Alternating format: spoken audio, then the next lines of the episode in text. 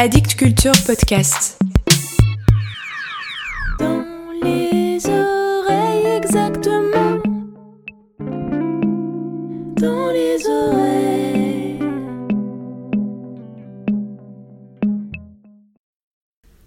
Dans l'océan vert aux reflets chatoyants qui borde la côte de l'Oregon, de grandes algues se tendent vers la rive à chaque marée montante et retournent vers la haute mer en tourbillonnant dès que l'eau redescend. Elles effectuent ces mouvements sans jamais relâcher leur emprise sur le sol océanique. Ce qui maintient chaque laminaire en place est une espèce de crampon, poignée de tentacules rugueux qui adhèrent à la roche grâce à une sorte de colle produite par la réaction de l'eau salée à la lumière du soleil. Lien invisible et suffisamment fort pour les faire tenir contre vents et marées, à l'exception des pires rafales d'hiver, ce crampon est une structure dont les biologistes n'ont pas réussi à percer tous les mystères. Quant aux philosophes, ils n'ont même pas essayé. Dans nos espaces bleutés de lumière halogène, nous vivons pour la plupart à l'ère des séparations. Va-et-vient au tournant du siècle, étreinte sur fond d'aéroport, détecteur à rayons X, solitude, petits mots près du téléphone. Les enfants croissent et s'impatientent. Les grands-parents croissent en sagesse, puis oublient le nom de leurs enfants.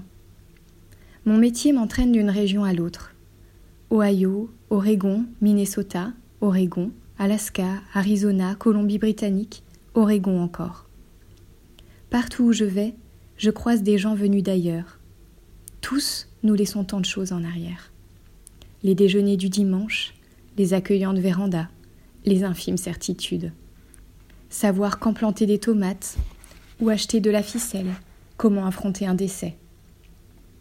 Ces lieux secrets et sûrs qui ont un sens pour nous. Un chemin usé par nos pas au bord de la rivière, un bosquet de roses trémières auquel s'attachent le pollen et les seins d'abeilles. Nous autres, professeurs, établissons des distinctions au lieu d'étudier des connexions. Dans leur blanc laboratoire, les biologistes oublient sans difficulté qu'ils sont par nature des philosophes. Les philosophes, quant à eux, extirpent une idée de son contexte comme ils arracheraient un ver de terre à son trou pour le laisser pendre et sécher au soleil. À fermer nos portes à clé dès la nuit tombée, à sceller nos fenêtres pour nous protéger des orages, nous oublions des années durant que les humains sont partie prenante du monde naturel. Au mieux, il nous arrive parfois de nous en souvenir lorsque, vaguement nostalgiques, nous nous prenons à rêver d'un endroit où nous sentir chez nous. Assise sur un rocher blanchi de guano, tandis que j'observe la houle instable, je songe de nouveau à ses racines. À quoi pouvons-nous encore nous accrocher dans la confusion des marées? Quelles sont ces connexions qui nous maintiennent en place?